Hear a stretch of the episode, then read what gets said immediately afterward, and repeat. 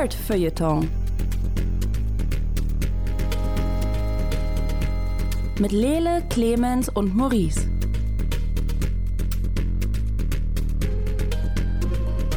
Hallo, herzlich willkommen. Das hier ist der Nerd Feuilleton Podcast. Ähm, wir haben ein buntes Potpourri an Themen äh, mitgebracht. Äh, zum Beispiel hat der äh, Clemens eine Dokumentation gesehen, die da heißt Mein Lehrer, der Krake. Ähm, Ja. Im Englischen Hi. heißt es My, my, my Teacher, the, the Octopus. My, my Octopus Teacher. My Octopus Teacher. Heißt es. äh, My Octopus Teacher. Es klingt nach einem Anime, ehrlich gesagt. Ich bin noch nicht ganz überzeugt, dass es das nicht ist. Ähm, aber nur Gibt's weil ich aber nicht, schon, gibt's schon, gibt's schon. wusste ich doch. Ich habe mich diese Woche nämlich ein bisschen mit Anime beschäftigt. Ich habe äh, mir Black Clover angetan, weil es im Internet von einigen Leuten als äh, das Beste, was Shonen zu bieten hat, ähm, angepriesen wurde als, als neuer großer Anime-Star und von anderen als genau das Gegenteil. Ähm, ihr könnt euch vielleicht schon denken, als was ich es eingeteilt habe. Ähm, außerdem hat ähm, der Lele sich einen Manga zu Gemüte geführt, Die Berge des Wahnsinns, was an sich von Haus aus kein Manga ist, würde ich sagen. Genau, das ist eine, eine Adaption von einer Lovecraft-Geschichte, ähm, die da bei Carlsen erschienen ist. Und ich würde sagen, das zum, ich muss kurz sagen, es ist Blasphemie. Das Beste, was Shonen zu bieten hat, heißt One Piece. Und da rüttelt auch nichts dran, aber da reden wir dann später drüber. Mhm, mhm. Lass uns da mal dran rütteln. Ähm, außerdem, so, so, so, wie der, so wie der Lele jetzt hier einfach re- reingebattet ist mit, mit, mit, seiner, mit seiner Meinung, hat er auch einen Podcast nämlich mitgebracht, der da heißt You're Wrong About. Ähm, Yes. Und ich glaube, das ist einfach die Rolle, die Lele haben wird in dieser gesamten, in dieser gesamten Stunde Podcast, die wir jetzt machen hier. Einfach mal reinkommen. Nee, nee ich muss dir sagen, der beste äh, Shonen ist übrigens One Piece, ja. Äh, Ich die kann, Rolle von ich kann ich gerne heißt- machen. Ich kann immer Ja. einfach so, well, actually. Actually. Sch- Schöne Idee auf jeden Fall. Ähm, außerdem ähm, habe ich äh, Borderlands 3 gespielt und äh, würde gern darüber reden, denn das war keine angenehme Erfahrung. Ähm, und äh, ja, das äh, füllt jetzt bald die, die Stunde. Ich würde aber als erstes tatsächlich ab. Es klingt tatsächlich fast, als hättest du eine sehr beschissene Woche gehabt. Ich, ich versuche es nicht so rüberkommt. Ich will ja die, die HörerInnen nicht runterziehen, aber naja, ein bisschen Weil ich vielleicht. so ein scheiß Anime geguckt, was ich davon halt, sage ich euch später nochmal in Tiefe. ja, ich Spoiler, war nicht gut. Ja, stimmt. Aber, aber so haben wir halt alle unsere Rollen. Der, der Lele ist halt immer positiv drauf, ich bin immer negativ drauf und äh, Clemens, du bist meistens verwirrt von den Sachen, die wir erzählen. Das ist, Ich bin der am besten angezogen. ja, richtig, für den Podcast nicht unbedingt relevant, aber, aber schön, dass wir es dazu mal gesagt haben. Und äh, deswegen fangen wir auch bei dir an. Äh, mein, mein Lehrer, der, der, der Krake, das klingt wie, also im Deutschen klingt es, finde ich, wie so ein Titel, der aus dem Französischen übersetzt worden ist. Sowas wie Kinder, die Kinder des Maurice Mathieu, äh, des Maurice Mathieu, des Monsieur Mathieu. ähm, Die zahlreichen. ist es jetzt mein, mein Lehrer der Krake. Was kannst du uns darüber Mein erzählen? Lehrer der Krake. Genau. Äh, mein Lehrer der Krake wurde mir von Netflix tatsächlich empfohlen, weshalb ich total kritisch war, weil ich das immer, also die empfehlen einem halt immer wieder mal so Sachen und hin und wieder denke ich mir da, you don't know me at all, Netflix. Terrace House. Keine Ahnung, würde ich niemals gucken. Äh, After all these years. ähm, und dann hatte ich mir das so ein bisschen vorgemerkt, weil es mir zeitgleich auch auf Instagram empfohlen wurde. Spooky übrigens, wer immer da jetzt gerade an den Hebeln sitzt. äh, und dachte mir, das, das möchte ich gucken und habe dann auch äh, zu meiner Frau gesagt, hey, lass uns das doch gucken, ich habe da voll Bock drauf. Äh, ist eine Naturdoku, habt ihr schon gesagt, auch wenn es wie tausend andere Sachen klingt. ne? Also mein Lehrer der Krake klingt tatsächlich wie ein Arthouse-Film. Mein Octopus Teacher klingt wie fünf Sachen, viele davon nicht jugendfrei. ähm, ich habe mir den Titel auch nicht merken können, weil sie dann auch bei Netflix suchte und die sagte, das ist mein Freund, der Oktopus. Eingeben, den Film gibt's nicht. Ich weiß doch, wie der Film heißt, das war mein Freund, der Oktopus. Oktopus mit C oder mit K, weiß nicht. Gibt's beides nicht. Meinst du vielleicht mein Lehrer, der Krake? Nein, Wie ich schon sagte, mein Schwager, der Tintenfisch. mein Freund der Baum. Komm schon. Also genau, es ist äh, mein, mein Lehrer der Krake. Ein äh, recht kurzweiliger Film, auch ein sehr äh, kurzer Film. Äh, 85 Minuten ist jetzt für das Jahr 2020 schon fast ein Kurzfilm eigentlich. Ne? Wir sind lange epische Sachen gewöhnt. Ähm, die Sendung hält sich relativ kurz. Ich gebe euch einen kurzen Inhalt. Es geht um den, äh, um den Taucher. Wie heißt du denn? Ja. Ja, der Film hat auf jeden Fall Ah. bleibende Eindrücke hinterlassen, Ja. würde ich sagen. Ich meine, wenn man sich den Craig Titel schon nicht, Forster. nicht, nicht, nicht merken kann, dann wird es mit dem Taucher nicht viel besser sein. Richtig. Tauchi. So, Blubbermann.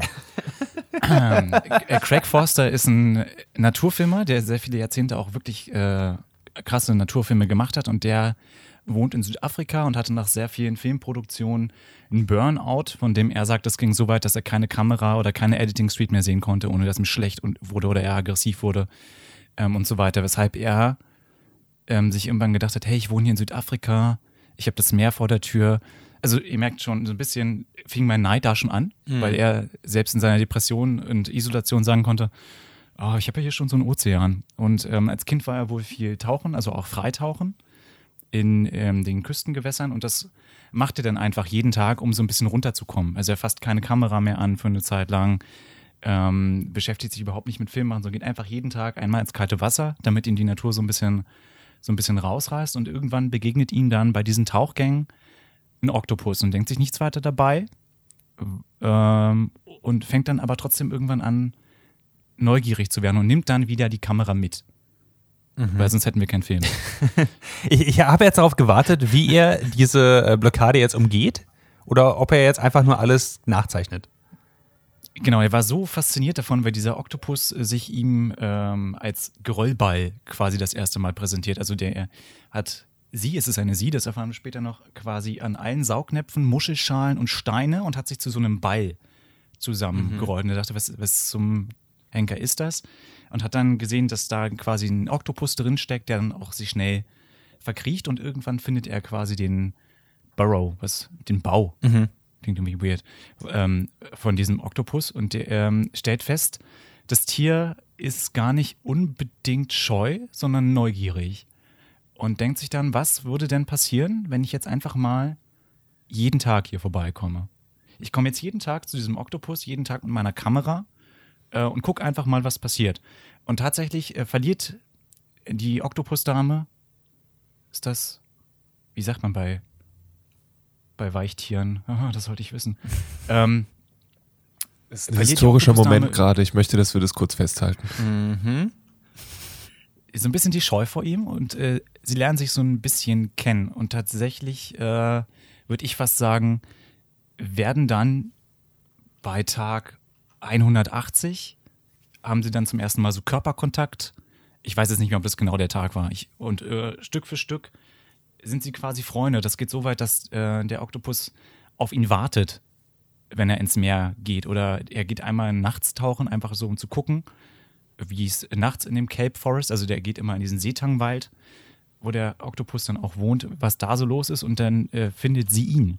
Und also, hä, okay, cool, der Mensch kommt jetzt auch nachts vorbei, ist irgendwie schräg, aber und äh, so entwickelt sich tatsächlich zwischen den beiden ähm, eine Beziehung und mh, bin jetzt ganz vorsichtig mit dem Wort, würde fast behaupten, eine Art Freundschaft. Und das ist sehr interessant zu sehen weil wir das, glaube ich, ähm, also das habe ich in einem Naturfilm so noch nicht gesehen. Also du siehst das ganz oft mit Menschenaffen, ne, dass die natürlich, und du denkst dir, ja klar, die sind ja von uns nicht biologisch so weit entfernt, die sehen uns auch irgendwie ähnlich, klar können wir mit denen, kommen wir mit denen irgendwie klar, aber so ein Oktopus ist ja ein ganz anderes Wesen. Das ist irgendwas zwischen Muschel und Schnecke mit einem Supergehirn. Ähm, und die beiden schaffen es aber, irgendwie zu kommunizieren. Ähm, äh, Krake zeigt mir so ein bisschen die Welt von diesem äh, Cape Forest und du schließt dieses Tier so ein bisschen, bisschen in dein Herz und mehr kannst du eigentlich auch gar nicht sagen, weil der Rest ist einfach Erlebnis. Also selbst wenn es kein Oktopus gegeben hätte, dann hätte man den Film halt anders nennen müssen, hast du schon unheimlich schöne Naturaufnahmen aus diesem Wald. Du lernst unheimlich viel über diese Umgebung, ohne dass du einen Voice-Over hast oder irgendeinen Wissenschaftler, der dir das erklärt, weil er ja selber auch nur, nur in Anführungsstrichen, ein Naturfilmer ist und kein Wissenschaftler. Das heißt, er erzählt dir, was er beobachtet hat. Und meistens macht er das auch gar nicht, sondern er zeigt es dir einfach, weil er ja die Kamera dabei hat. Was dieses Tier gemacht hat in bestimmten Situationen. Ähm, dass so ein Oktopus halt auch kein easy peasy Leben hat, obwohl es ein krasser Predator ist, wird das Tier halt auch gejagt von anderen. Ähm, und da noch ein kleiner, ja, wie sagt man, kleine Anmerkung. mh, ich weiß nicht, wie ihr gestrickt seid. Ich hätte den Film dann vielleicht nicht abends gucken dürfen, weil der Film ja so ist. Guck mal, hier ist der Oktopus. Den hast du jetzt lieb. Da ist der Fressfeind. Viel Spaß beim Zugucken. Und das macht der Film so ein, zwei Mal und das ist auch wirklich spannend und ich habe wirklich was gelernt. Zeitgleich ist es sehr aufwühlend gewesen für mich. Also ich habe das geguckt und war so ein bisschen, ui, ah, mein Puls rast jetzt ganz schön. Ich weiß nicht, wie es euch geht. Ähm, was ich wirklich zugute halte, ist, dass der, der Craig Foster immer von ihr spricht. Also es ist immer she. Okay. Und er gibt dem Tier keinen Namen. Okay. Also er geht diesen, weil ihm, glaube ich, klar ist, dass es wird sowieso nicht auf ihn hören. Er kann es nicht rufen. äh, und diese Beziehung braucht das auch gar nicht. Und auch wir als Zuschauer brauchen das eigentlich gar nicht. Also wir schließen dieses äh, Weichtier tatsächlich recht schnell ins Herz. Egal, ob das jetzt einen Namen hat oder nicht, es ist immer nur sie gewesen. Genau. Ähm, das ist so mal eine kurze Zusammenfassung. Es macht Spaß, man lernt was, die Aufnahmen sind großartig. Es ist äh, einer der besten Naturfilme, die ich in den letzten Jahren gesehen habe. Und es ist zeitgleich so eine Art äh, Traumata-Bewältigung, weil er als Mensch, also es hat auch was sehr Therapeutisches, an dieser Begegnung auch nochmal wächst. Ähm, die, diese Oktopus-Begegnung ihn nochmal sensibilisiert und er sich als Mensch total nochmal neu hinterfragt. Äh, ihm klar ist so, ah, ich nehme jetzt vielleicht mal mein Kind mit zum Oktopus, weil ich habe ein Kind und äh, vielleicht war ich jetzt die letzten Jahre auch nicht der beste Vater. Also nehme ich den mal mit, damit er das auch mal gucken kann, was ich so mache, ähm, mein Familienkonstrukt sich ein bisschen besser aufbaut. Ich vielleicht auch ein bisschen mehr mich um mich kümmere und ein bisschen mehr um meine Umwelt. Äh, und da ist das eine, schon fast gar kein Film, sondern so eine, so eine Meditation über einen selbst und über, über das Leben. Wo ist meine Klangschale? Wo ist meine Klangschale? Äh, das, das klingt fast etwas spirituell. Ähm, wie, wie ins Gesicht damit ist, also wie, anders. Wie viel Interpretationsfreiheit lässt einem diese Doku? Weil es ist, In welcher Hinsicht? na, es gibt, es gibt Dokus, die, die wirklich rauskommen und dann sagen so, ah, und man merkt total, wir sind auf einem total deepen Level connected und wir können fühlen, was der andere fühlt. Also was, was schon fast in so, in etwas äh, spirituellen, ich, ich, ich nenne es jetzt liebevoll spirituellen Mumpitz abdriftet. Ähm, und es gibt halt Dokus, die einfach nur zeigen. Du hast jetzt erzählt, dass sie halt größtenteils einfach nur zeigen und er gar nicht so viel darüber eigentlich quatscht. Äh, ich habe eben bei äh, Zeit.de einen Artikel gelesen, äh, der eingeleitet hat mit Sie, ein Krake, er, Taucher, es ist Liebe, zumindest bei ihm. Und äh, was mir, ich hoffe, einen falschen Eindruck von dieser Doku vermittelt. Ähm, ich, ich weiß nicht, vielleicht kannst du dazu irgendwas sagen. Da habe ich tatsächlich auch recht viel gesehen. Also, ich würde jetzt nicht sagen, dass das Liebe ist. Ähm, da ist ein sehr tiefer Respekt, ähm, auch gegenseitig. Ich finde, das fühlt und das sieht man. Ähm, er spricht auch von, von einer Verbindung, aber jetzt gar nicht so unbedingt, dass du denkst, oh, das ist jetzt kitschig. Hm. Also, ich finde den Film halt echt nicht kitschig. Okay. Ich finde, ähm, er zeigt mehr, als dass er erzählt. Also er erzählt, indem er zeigt, anstatt dass er die ganze Zeit ein Voice-Over hat. Er hat natürlich ein Voice-Over, aber das ist natürlich auch ganz ähm, zurückhaltend und er, ihm ist klar, dass er da als Beobachter ist und dass dieses Tier mehr so eine Art Botschafterstatus hat eigentlich, würde ich behaupten, weil er in sehr vielen Situationen ihm er immer wieder betont, ich kann hier nicht eingreifen. Und das ist so ein, ja, so ein Naturfilmer-Kodex. Er macht es tatsächlich an einer Stelle einmal, äh, beziehungsweise versucht er es, ähm, äh, erklärt dann aber auch, dass das eigentlich keine gute Idee ist. Aber ansonsten äh, greift er da nicht ein und ich würde behaupten, wenn es Liebe wäre, hätte er sich da nicht so dran halten können. Okay. Also das ist, äh, mm, ich weiß nicht, welche, was, was für ein Problem die äh, Kollegen und Kolleginnen von der Zeit, ich muss mal kurz gucken. Ich muss die ganze Zeit an das Ärztelied denken und die ganze Zeit, ich weiß nicht, ob es Liebe ist. Äh, ja, äh, das war halt einfach auch, das war die Frage, die ich mir halt gestellt habe. Ich habe den Artikel von der Zeit jetzt nur über, überflogen, also äh, kein Anspruch auf, auf Korrektheit. Ich habe auch nichts darin gefunden, was das irgendwie entschärft oder darauf nochmal eingeht, auf, diesen, auf diese merkwürdige weirde Byline. Ähm, vielleicht kann da sonst irgendjemand, der gerade zuhört, mich da nochmal aufklären. Weil ich finde, diesen Eindruck, den, den, den habe ich jetzt von deiner Erzählung nicht bekommen, Clemens. Ich fand, das klang jetzt einfach nach einer recht schönen Doku. Ähm, ähm, die nicht ganz so entspannt ist, wie man am Anfang denkt. Das ist halt so ein bisschen irreführend. Du denkst, oh, dieser schöne Wald, auch dieses niedliche Krakentier, ach, guck mal, jetzt sind die Freunde. Oh, fuck. Also es hat schon ähm, auch aufwühlende Momente hm. und ist dabei trotzdem eine Doku. Und das finde ich halt ähm, schön, auch weil die nicht nicht so Shark Week-mäßig gemacht sind. Mhm. Wisst ihr, was ich meine? Also viele Unterwasser-Dokus heutzutage sind ja echt so, äh, lebt der Megalodon noch in den Tiefen äh, des Grand Canyon? Und denkst du, nein, da, da, das geht nicht. Tut er. Ich habe den, so hab den Dokumentarfilm mit Jason Statham gesehen. Es gibt ihn auf jeden Fall. ja. Äh, und da tat das eigentlich ganz gut, dass du einfach nur einen, einen Menschen hattest, der gesagt, ich nehme jetzt meine Kamera, ich gehe jetzt mal hier runter und ich filme einfach, was passiert, wenn ich jeden Tag dahin gehe. Ähm, und es hat, glaube ich, keinen großen wissenschaftlichen Anspruch, weil er ja dazu irgendwie keine Protokolle geführt hat, aber zeitgleich hat er es ja dokumentiert. Mhm. Ähm, mit seiner Kamera und schreibt auch immer dazu, welcher Tag, welche Begegnung, ähm, was da passiert, ähm, wie es ihm auch ging, worüber er nachgedacht hat. Äh, ja.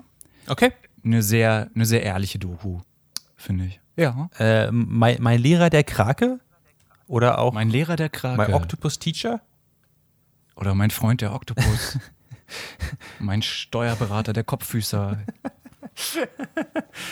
Wenn ähm, ihr, nur um das kurz reinzuwerfen, wenn ihr tatsächlich Lust habt auf einen äh, Anime mit einem äh, Krakenlehrer, dann guckt euch Assassination Classroom an. Da geht es um einen Alien, der auf die Erde kommt und sagt, in einem Jahr mache ich die Erde tot. Und dann wird er aber, lässt er sich überreden, als Lehrer für eine Schulklasse zu arbeiten, die er dazu ausbildet, dass sie vielleicht irgendwann in der Lage sind, ihn umzunieten, damit er die Erde nicht explodieren lässt. Und er ist ein, äh, ein Krakenwesen. Und das ist eigentlich ganz lustig. Aber äh, so viel dazu. Mochtest du diesen Anime, Lele?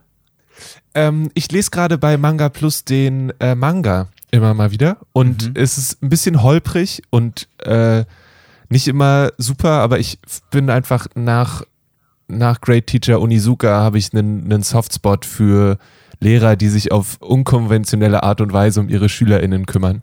Warum, ähm, warum spricht es gerade dich an, Lele? Ich verstehe es nicht.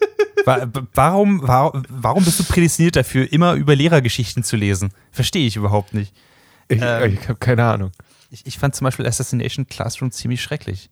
Aber ich habe auch nur den Anime kann gesehen. Ich, auch, ich kann das total, ich kann mir auch total gut vorstellen, dass, also so, für mich funktioniert es halt, weil ich immer mal wieder sehe, dass es ein neues Kapitel gibt und dann gucke ich da kurz rein. Und dann ist es auch manchmal ganz lustig. Ich glaube, als Manga ähm, funktioniert das einfach besser. Ich, also ich fand, der Anime hatte große Pacing-Issues am Ende. Und äh, also, ja.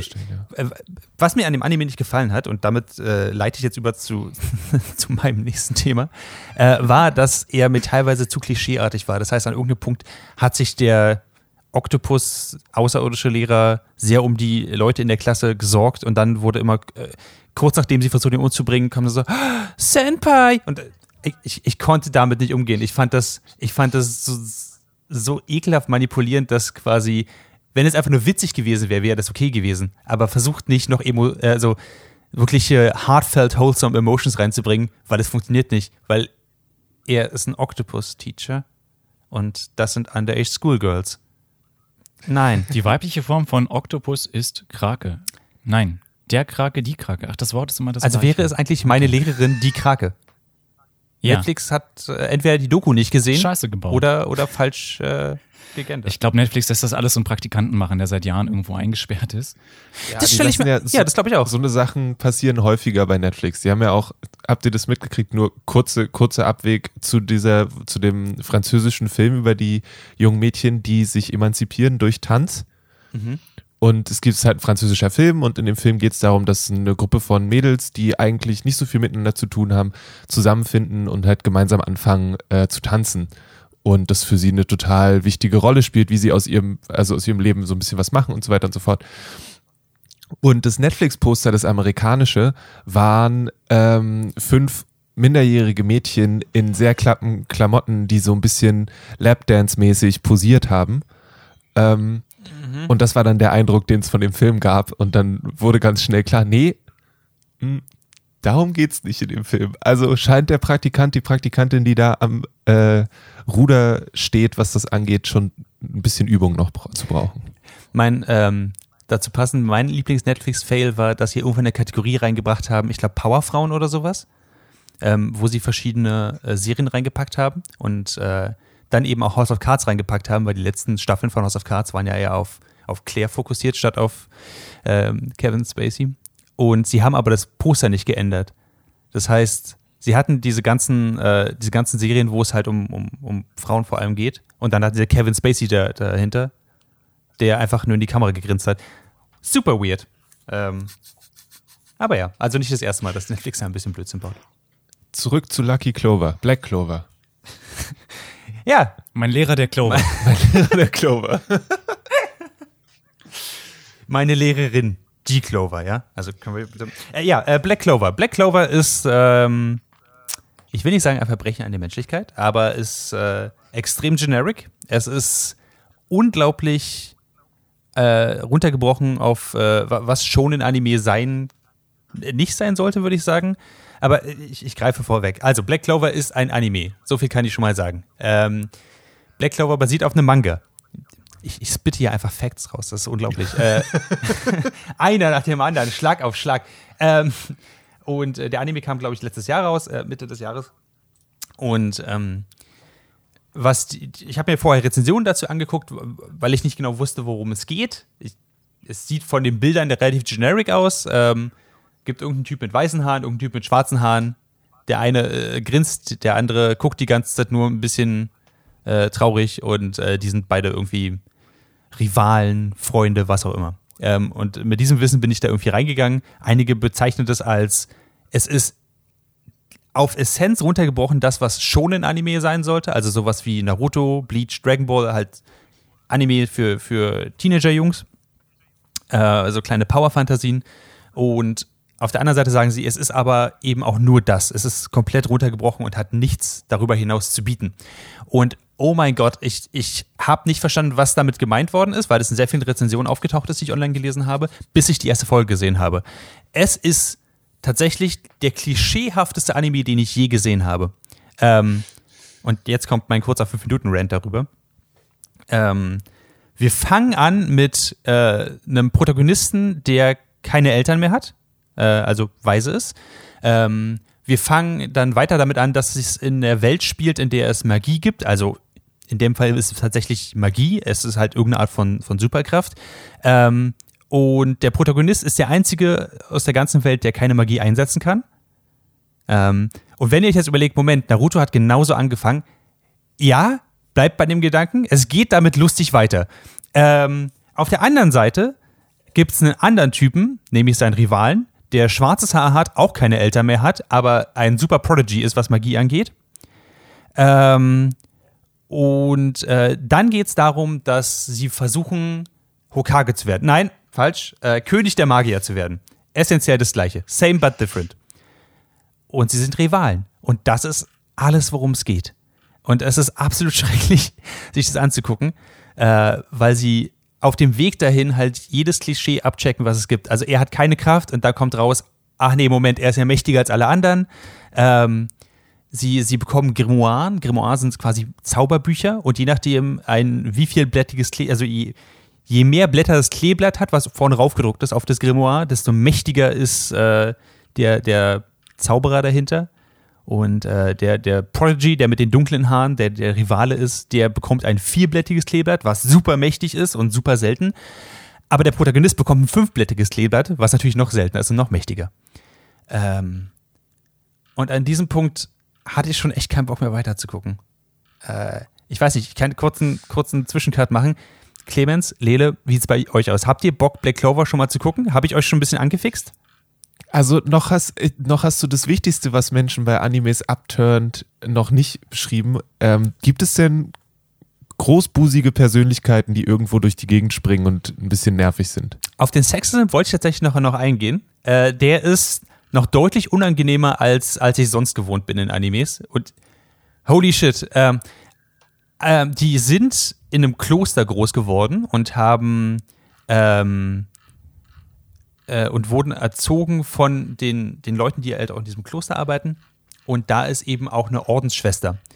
Die Ordensschwester ist natürlich älter als sie, weil sie hat sich schon um sie gekümmert, als die beiden noch Babys waren, also die, die beiden Protagonisten. Ähm, und der eine Protagonist, der 15 ist, das ist der, der, der supermächtig ist, der äh, mit dem grauen Haar, der versucht die ganze Zeit, äh, sie zu heiraten. Und sie lehnt ab. Woraufhin er einfach nur weiterhin schreit, sie sollen doch gefälligst heiraten. Woraufhin sie anfängt, ihn zu verprügeln. Als aus Reflex. Und er trotzdem weiter versucht, sie zu heiraten. Ähm, und es gibt sehr schnell so eine creepy Stalker-Vibes, äh, weil er nicht akzeptiert, dass äh, sie Nein sagt. So, es ist eine neue Art von Sexism in Animes, äh, beziehungsweise keine neue Art, aber eine, die nicht, die normalerweise nicht so überspitzt dargestellt wird. Deswegen bravo Anime. Im Jahr 2019, 2020 habt ihr es geschafft, nochmal ein neues Tabu zu brechen. Cool. Äh, das ist, äh, das ist die Art von Fanservice, die du erwarten kannst, Lele. Habe ich, hab ich, hab ich damit deine, deine Erwartung erfüllt oder sogar übertroffen? Äh, also ich glaube, das ist so ein Fall, wo ich beim Manga bleibe. Ähm, weil den, ich scroll gerade so ein bisschen nebenbei durch und die Action-Szenen sehen tatsächlich relativ cool gezeichnet aus. Und hier einfach nur von Action-Szene zu Action-Szene zu springen, die mich unterhält, weil sie cool aussieht, ist für mich vollkommen genug. Ich muss mir dafür kein Anime angucken. Ich ah, Bubis, okay. Drittes Kapitel. Ja, äh, man muss auch, du musst auch ein bisschen Zeit rein investieren, bis du sowas siehst. Das stimmt, ja. Aber ja. ansonsten, es ist, es ist, ich, ich, ich, ich habe, glaube ich, gar nicht genug Zeit, alle Klischees oder alle Sachen zu nennen, die sie von anderen Animes geklaut haben. Zum Beispiel wächst dem äh, Protagonisten irgendwann so, so eine Art, ähm, wie so ein schwarzes Gesichtstattoo rüber, wodurch sein eines Auge rot wird und eine andere Farbe bekommt als andere Auge. Was sie eindeutig von Tokyo Ghoul geklaut haben.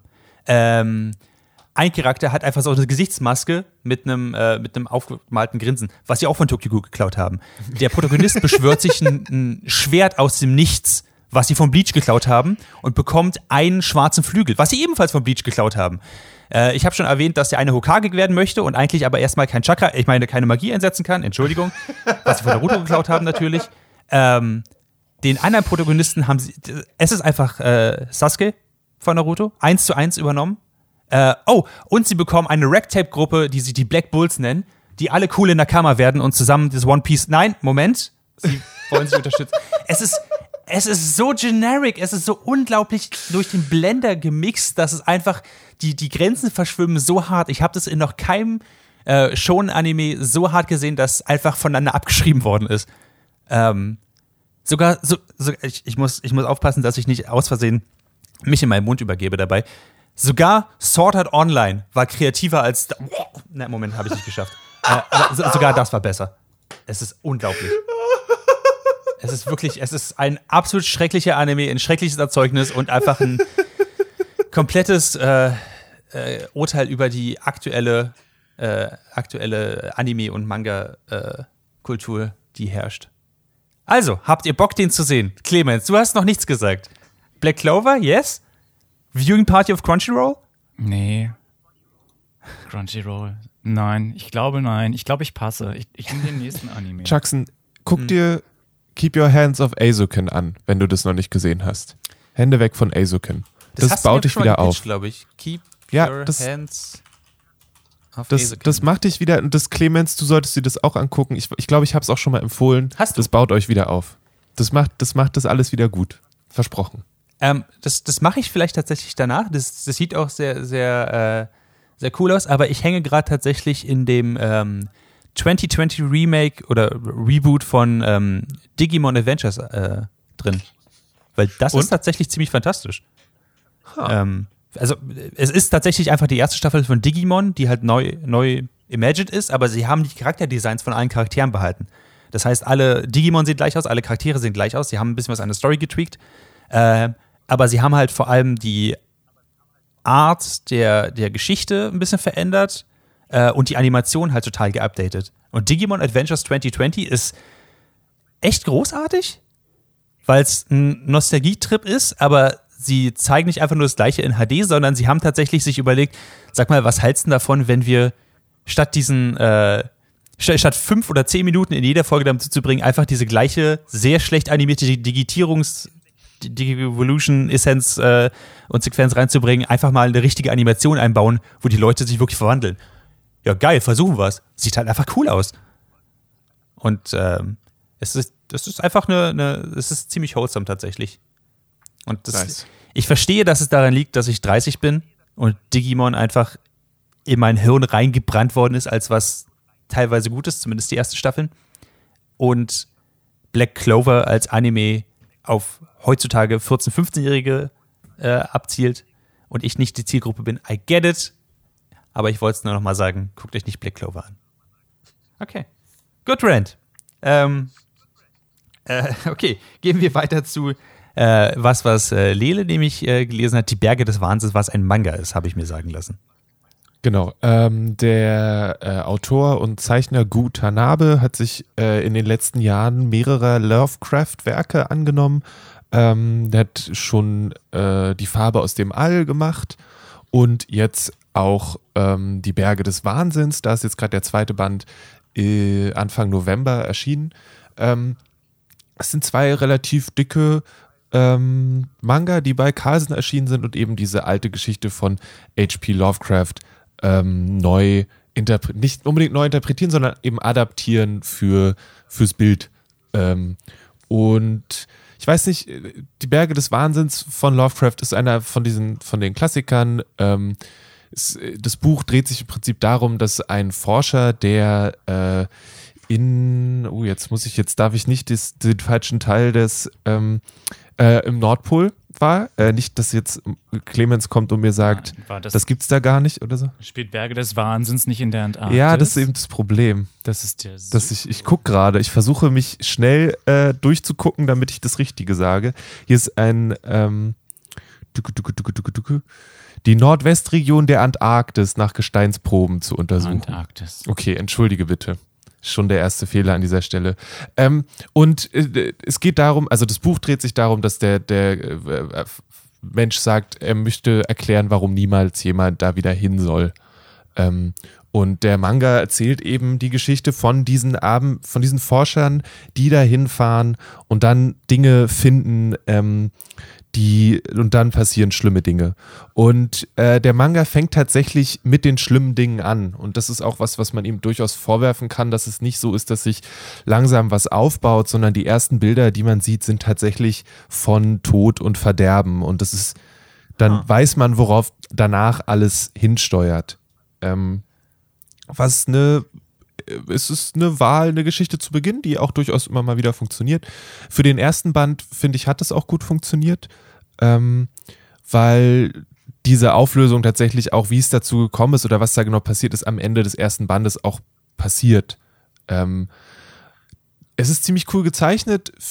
Größtenteils, ich habe euch einen einen Link in die in das ins Dingsybums gepackt, ähm, wo ihr eine Leseprobe euch angucken könnt. Ähm, die Zeichnungen sind ziemlich cool. Gutanabe ist gerade, wenn es so auf Splash-Pages geht, also wenn, wenn beide Seiten ein Bild ergeben, ist er richtig, richtig gut. Wenn es darum geht, Gesichter unterschiedlich aussehen zu lassen oder einen anderen Gesichtsausdruck zu haben als den, den es auf dem Cover gibt, dann ist er nicht so gut. Ähm, und das stört manchmal so ein bisschen und ich muss persönlich für mich auch sagen, was die Zeichnung angeht, ich finde, dass sie ziemlich cool sind. Ich finde aber auch, dass es oft schwierig ist, dadurch, dass sie oft sehr voll sind. Ich finde, das sieht man schon auf dem Cover so ein bisschen, da Einzelheiten zu erkennen. Und das ist mir manchmal ein bisschen schwer gefallen. Ähm, ich habe äh, einen guten Freund, der das auch gelesen hat, der gesagt hat, dass es für ihn ein großer Upturn ist, wenn die Leute in der Geschichte den Namen der Geschichte sagen. Und relativ am Anfang guckt er auf die Berge und sagt, das sind die Berge des Wahnsinns. ähm, Teil 1. und äh, ja, ich, also wenn für Leute, die Lovecraft cool finden, für Leute, die zum Beispiel auch gemerkt haben, ey, Lovecraft war ein mieser Rassist und Antisemit, ähm, aber in dieser Geschichte spielt es keine Rolle. Also es gibt hier, es gibt nur weiße Polarforscher, sagen wir es so. Da ist kein Raum für Rassismus oder Antisemitismus oder so. Deswegen ist die Geschichte an sich frei davon. Ähm, und Lust hat auf einen Horrormanga, der jetzt nicht so super, super gruselig wird. Ähm, und Also der hat, es gibt so ein bisschen Spannung, aber es, für mich war es kein, "Uah, jetzt grusel ich mich so richtig, sondern eher so, okay, jetzt gerade ist spannend, aber es wird keine bleibenden Schäden hinterlassen. Nicht so bei, wie bei Junji Ito oder so. Wenn ich dann nur an Uzumaki denke, dann wird mir schon ein bisschen anders. ähm, und genau. Ähm, ja. Für Lovecraft-Fans denke ich was, wenn euch die Zeichnungen gefallen von Gutanabe, dann ist, ist auch beide Bände was. Ähm, aber ich glaube, wenn ihr noch nie mit Lovecraft richtig warm geworden wurdet, weil die sind, also von den Horrorsachen, die wir heutzutage gewohnt sind, wenn man dann auf Lovecraft guckt, finde ich, ist Lovecraft ziemlich langsam und auch so, Viktorianisch auch so Genau. ein bisschen, oder? Es ist dieses alte Spooky. Und dann kommt was aus dem Weltraum. Ja? ja, Passiert. Nein, das ist ja von ganz woanders und vielleicht gibt's gar keinen Gott oder andere Götter. das ist auch, Ja. ich, kurze Spoiler an dieser Stelle für den, der zweite Band ist zeitweise ein bisschen wie Godzilla, weil bei Godzilla gibt es ja ein Monster und dann kommen immer noch andere Monster dazu, die noch gruseliger sind. Mothra Genau, und so, ist, ein bisschen ist der zweite Band so. Ähm, aber das fand ich dann irgendwie amüsant und deswegen habe ich mir das dann äh, auch gerne zu Ende angehört, äh, angeguckt, äh, gelesen, so rum. Ähm, ich muss sagen, ehrlich gesagt, also die, die Bände sind echt schön gemacht. Das ist eine coole Aufmachung, die haben sich da echt Mühe gegeben. Äh, wenn ihr große Lovecraft-Fans seid, dann sowieso. Für mich sind jeweils 18 Euro pro Band am Ende ein bisschen viel gewesen dafür, dass es jetzt nicht die Offenbarung war. Ähm, Genau. Ich, ich würde ganz gerne, ähm, weil du es angesprochen hast, Lele, ähm, Lovecraft und äh, ist ja kein unkomplizierter Autor und so, würde ich gerne noch ein äh, Video reinwerfen, was ich äh, vor ein paar Wochen gefunden habe, was mir den Autor nochmal so ein bisschen mh, zugänglicher gemacht hat. Ähm, das ist von H. Bomber Guy, äh, heißt Outsiders, How to Adapt H.P. Lovecraft in the 21st Century, wo er darüber redet, dass er, also dass äh, Lovecraft eben natürlich ein offener ähm, Rassist war und äh, generell ein ziemlich, äh, ziemlich beschissenes Individuum an sich. Ähm, und wie diese Einstellung quasi dazu geführt hat, dass die Geschichten so geschrieben sind, wie sie geschrieben sind und wie man aber damit umgehen kann, ähm, um die Geschichten zu adaptieren. Und deswegen bin ich ziemlich interessiert an diesem Manga, ehrlich gesagt. Gerade wenn ähm, es einen der ähm, eigentlich diese ursprüngliche Lovecraft-Formel, nämlich äh, dass wir sehen niemals das wirklich brutale oder wir sehen, wir sehen das Monster nicht bis zum ganz zum Schluss und dann ist auch das Monster nicht der Punkt, einfach an den Anfang packt und sagt, so, okay, Monster aus dem Weg und jetzt geht's um den Rest. Ähm, oder krasse Sache Ja. aus dem Weg. Und deswegen interessiert mich die, die Adaption tatsächlich sehr. Ich packe äh, den Link aber zu diesem, diesem äh, Video-Essay auch in die Doobly-Doos, in die Shownotes. Ja, es, Ansonsten allen Fan des Horrors würde ich empfehlen, gerne mal zu googeln. Äh, Guillermo del Toro hatte vor ein paar Jahren mal vor, daraus einen Film zu machen. Mhm. Hat das Ganze dann aufgegeben, nachdem er Prometheus geguckt hat. Ähm, warum auch immer. Wahrscheinlich war das zu ähnlich oder er hat den Glauben ans Filmemachen verloren. Keine Ahnung. Ähm, aber alles, was so an Production Artwork diesbezüglich noch existiert und zu finden ist, ist wirklich ähm, ist wert gesehen zu werden. Also für Lovecraft und Äh, äh, darauf geht das Video übrigens auch ein. Auf genau diesen, diesen Umstand, dass äh, Guillermo del Toro das ähm, adaptieren wollte. Yes. passiert auch, also da passiert generell ziemlich viel, finde ich. Es gab jetzt, äh, die läuft gerade die Serie Lovecraft Country, ähm, die läuft, glaube ich, bei HBO. Ähm, die auf einem Buch basiert von Matt Ruff, wo er quasi die Geschichte, Geschichten von Lovecraft in die 50er, 60er Jahre USA verlegt und äh, schwarze Hauptpersonen hat und eben diese Verbindung von Lovecraft und Rassismus und gruseligen Sachen und so weiter aufmacht und das, glaube ich, ziemlich cool ist. Sowohl als Serie als auch ähm, als Buch wird da mit diesem Vermächtnis sehr gut umgegangen. Ähm, also da gibt's, man kann, glaube ich, ganz viel aus Lovecraft rausholen, ohne und, und sich dabei kritisch mit, mit dieser Person und den Sachen, die die Person so von sich gegeben hat, äh, dabei kritisch auseinandersetzen. Und das ist eigentlich ziemlich cool. Jo. Äh, das waren die Berge des Wahnsinns, richtig? Genau. Okay. Ähm, cool. Dann ähm, würde ich jetzt kurz äh, mi- mi- mich kurz in, in Borderlands 3 verlieren, äh, wenn das Genau. für euch in Ordnung ist. Ähm, Das, ich habe da, I have questions. bitte, hau raus. Ich auch. Wer zuerst? Clemens, fang du an.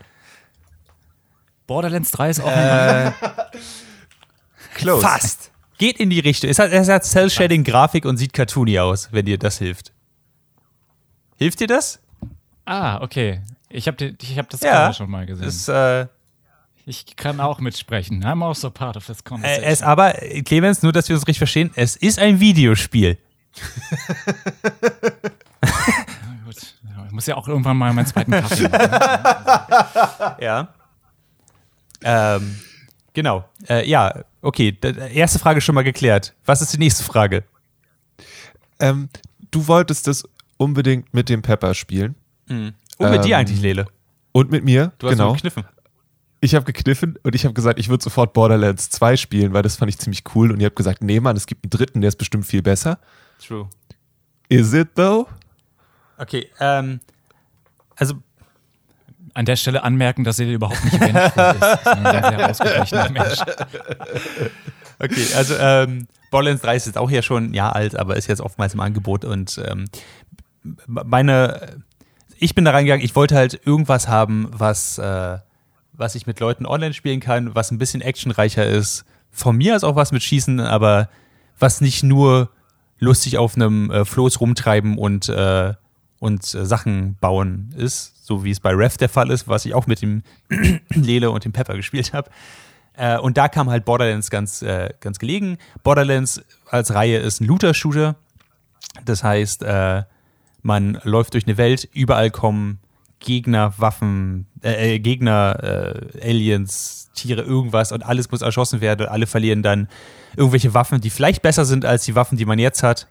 Ähm, und das Ganze wird in eine bestimmte Story reingepackt, weil es auf einem Alien-Planeten oder Alien, mehreren Alien-Planeten äh, spielt. Die Story fand ich ziemlich bekloppt, aber dazu später mehr. Ähm, und eigentlich, ich wollte nichts anderes haben. Dazu kommt, dass es einen ziemlich eigenen Stil hat. Dieses äh, Cell-Shading-Ding sieht ganz cool aus. Sie haben teilweise ganz coole Monster- oder Gegner-Designs und Charakter-Designs. Und sie gehen halt relativ äh, tongue-in-cheek daran und ein bisschen selbstironisch. Das heißt, alles ist ein bisschen überspitzt. Es ist praktisch Mad Max Fury Road, aber in witzig und in Space. Ähm, und das ist eigentlich der, der Grundappeal von Borderlands.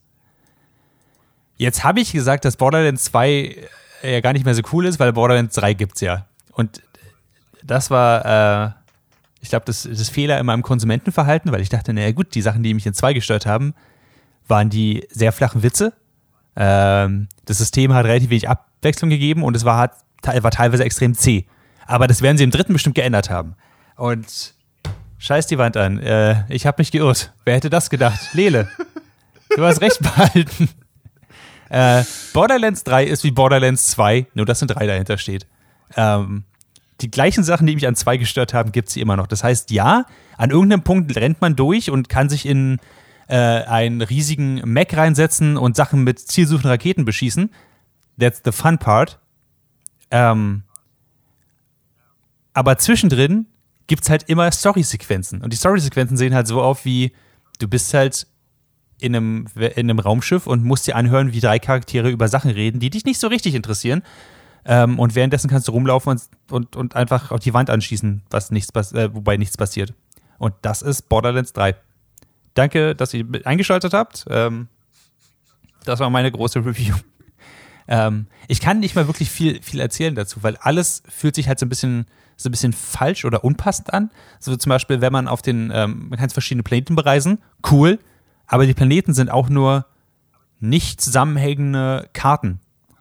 Also, äh, ob es jetzt auf einem Planeten stattgefunden hätte, auf mehreren, hat an sich für, für das Gameplay keinen Unterschied gemacht und macht auch für die Art, wie sie das gestalten, nicht wirklich einen Unterschied. Sie haben die gleichen Assets, die sie halt immer wieder benutzen. Ähm, wenn große Distanzen zurückgelegt worden sind, muss man sich in ein Auto setzen und rumfahren. Und das Auto, also dieses Fahrsystem ist absolut bekloppt, weil du, du beschleunigst mit WAS, also mit W und S und du steuerst mit der Maus. Das heißt, äh, bottom line, du fährst oft gegen Wände.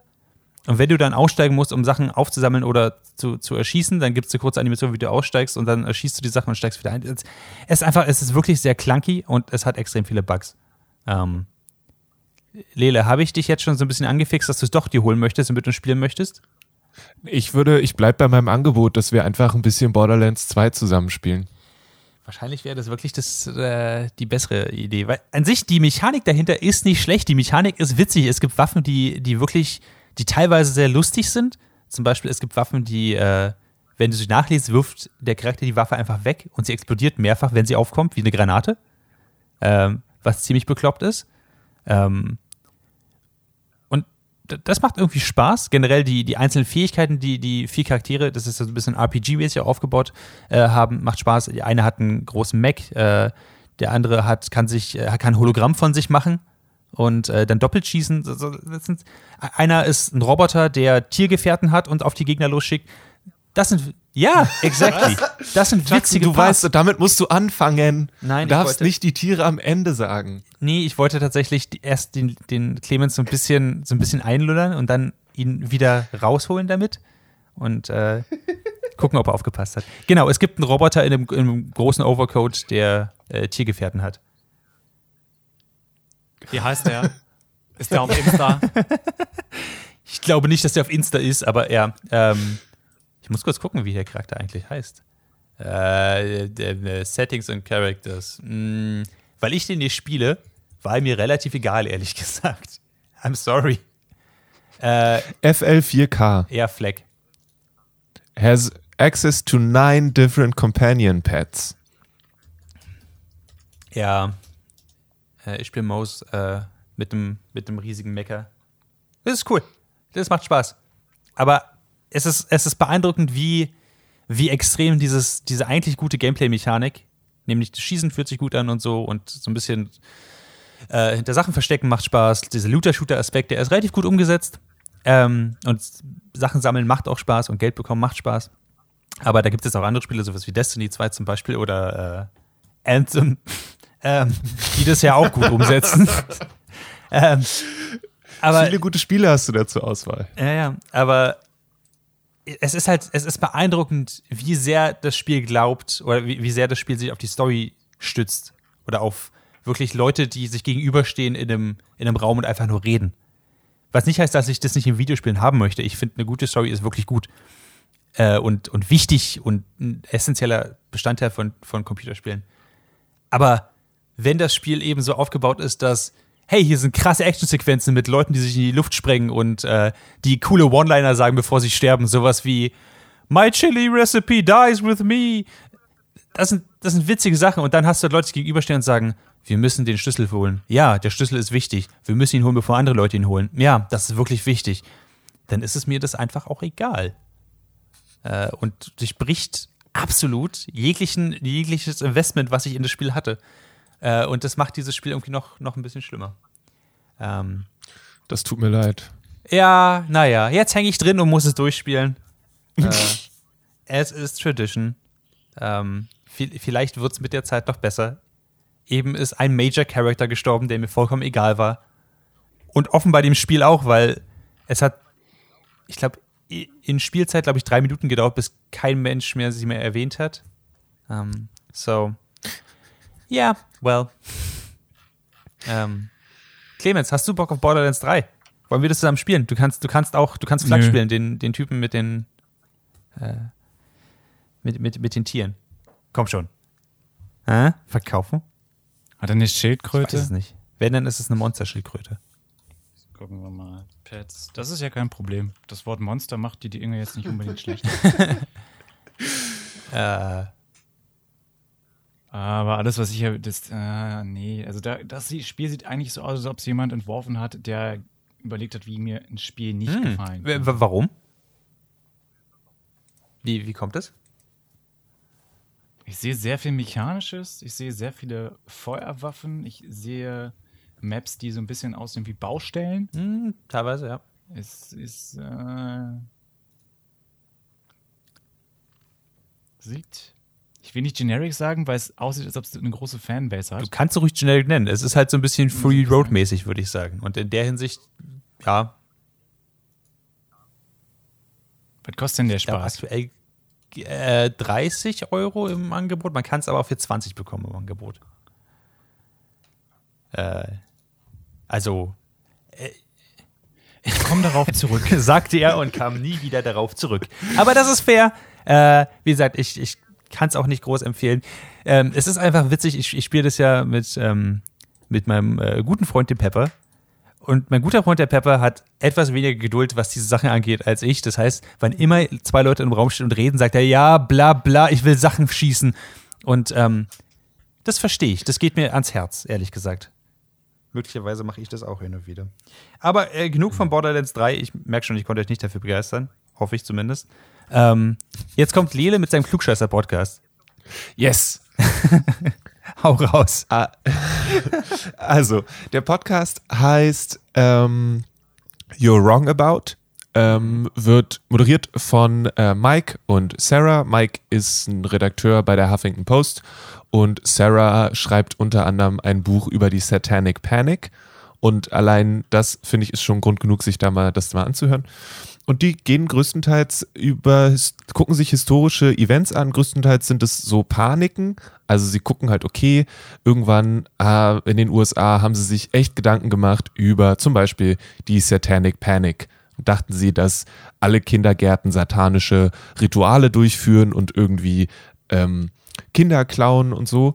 Und dann gucken sie sich halt an, was die Statistik dazu sagt, ob das wirklich möglich gewesen wäre, was da so alles passiert ist. Und es ist so eine Mischung aus historischer Abhandlung über ein Thema und gleichzeitig ein humoristisches Hinterfragen von den Annahmen, die wir so machen, wenn so eine Panik sich ähm, breit macht. Okay. Ähm, zuletzt, also zum Beispiel die Satanic Panic Folge, das fand ich, fand ich ein ganz schönes Beispiel, weil dann wird einer Kindergärtnerin vorgeworfen, dass sie 30 Kindergartenkinder ähm, ausgezogen hätte und dann schlimme Dinge mit ihnen gemacht hat.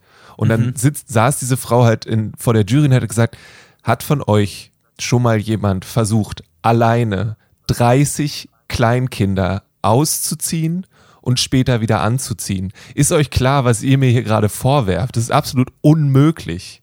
So, ich bin eine alleinige Kindergärtnerin. Das ist kompletter Schwachsinn, was ihr hier behauptet.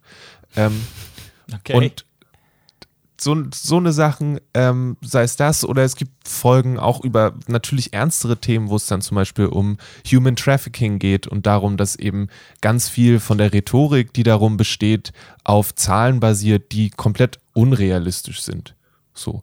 Oder dass es, es gibt dieses Konzept von Stranger Danger, was es mal gab, wo es darum ging, dass Kinder äh, entführt werden. Ähm, und dass dann da zum Beispiel Zahlen durch die Gegend geworfen werden, die bedeuten würden, dass irgendwie jedes also aus jeder Schule in den USA ein Kind geklaut werden würde. Mhm. Und ähm, das sind einfach dann Mengen, die ein bisschen unrealistisch sind. Und das machen sie mit einer sehr respektvollen Ernsthaftigkeit und sind aber trotzdem in der Lage, ähm, humoristisch mit eben diesen, diesen Widersprüchen umzugehen, die darin vorkommen. Und sind aber auch immer so, ja, jetzt, das wird ihr jetzt halt vorgeworfen, weil sie eine Frau ist und weil es ein patriarchales System ist. Und das ordnen sie immer alles ein. Und das finde ich super informativ auf der einen Seite, unterhaltsam dann auch wieder und oft auch sehr spannend. Ähm, ich habe letzte Woche eine Folge über Marie Antoinette gehört, die total cool war, weil alles, was ich über die Frau weiß, ist, dass sie mal gesagt hat, dass die Leute keinen, also sie soll, Leute sollen ja Kuchen essen anstelle von Brot. Ähm, und stellt sich raus, dass dieser, also dass diesen Spruch nie gesagt hat und dass der Spruch auf einem Propagandastück basiert, was irgendwie gesagt, also geschrieben wurde, als sie sieben war. Und die französische Bevölkerung konnte die Frau einfach überhaupt nicht leiden. Mhm. Und deswegen haben sie ihr das angedichtet. Und dann passieren da noch andere Sachen, aber das ist einfach, es rückt so ein paar Sachen in ein anderes Licht und das fand ich total cool.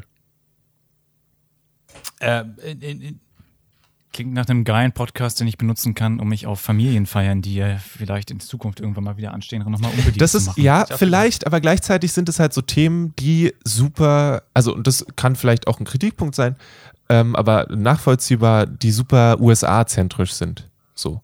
Also bei uns ist sowas wie, also sind so Sachen wie, sind jetzt eigentlich ähm, Rasierklingen in Äpfeln an Halloween drin? Nicht so ein großes Thema, weil Halloween für uns nicht so ein Thema ist. So. Ähm, oder eben, wenn es um verschiedene Personen des öffentlichen Lebens in den USA geht. Oder ich habe gestern eine Folge gehört über einen, über Enron, das war in den äh, 90ern und frühen 2000ern ein Energie, eine Energiefirma, die innerhalb von, also die waren die, das, der größte Energieanbieter der USA und die haben gefühlt innerhalb von einem halben Jahr aufgehört zu existieren. Mhm. und wie das passiert ist und so weiter, erklären sie dann da. Und deswegen ist es halt super USA-zentriert und deswegen vielleicht schwierig auf Familienfeiern anzuwenden.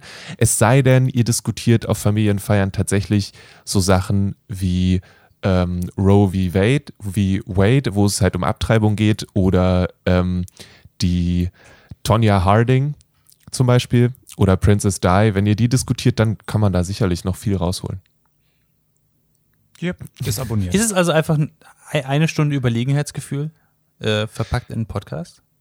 Nee, ich finde, also äh, ich weiß jetzt nicht genau, wie, was das für dich bedeuten würde. Für mich ist es ein, ich habe eine Vorstellung oder nicht so viel Vorstellung von der Sache und zwei Menschen gehen dieser Sache absolut auf den Grund und erklären dir ganz genau, was da passiert ist, wie das wahrgenommen wurde, wie das einzuordnen ist in den Kontext. Ähm, und ich komme mir, bin mir dabei nie so vorgekommen, als ob jemand irgendwie so tun würde, als ob sie was Besseres wären als ich oder so. Ähm, Achso, nee, ich meinte eigentlich, ob sie, ob sie quasi einen, einen mitnehmen und dass man dann Überlegenheitsgefühl da rauszieht, dann, weil man quasi, you learn new stuff, you know? Du, du lernst neue Sachen. Äh, äh, Ja, also ich meine, wenn jetzt tatsächlich jemand wieder anfängt, irgend, also ich, hm, vielleicht, wenn, wenn es diese Familienfeiern gibt, wo dann jemand anfängt, sowas zu erzählen und Über man sich Zoom. gerne unbeliebt machen möchte, dann funktioniert es bestimmt gut. Oder eine Zoom-Feier, ja. Okay, fair enough. Äh, also einfach sind um es runterzubrechen jetzt, es sind einfach gute, äh, ich will nicht sagen Reportagen, aber gute Darstellung von, äh, von öffentlichen Problemen, wo man Genau. gegebenenfalls falsche Conceptions von hat.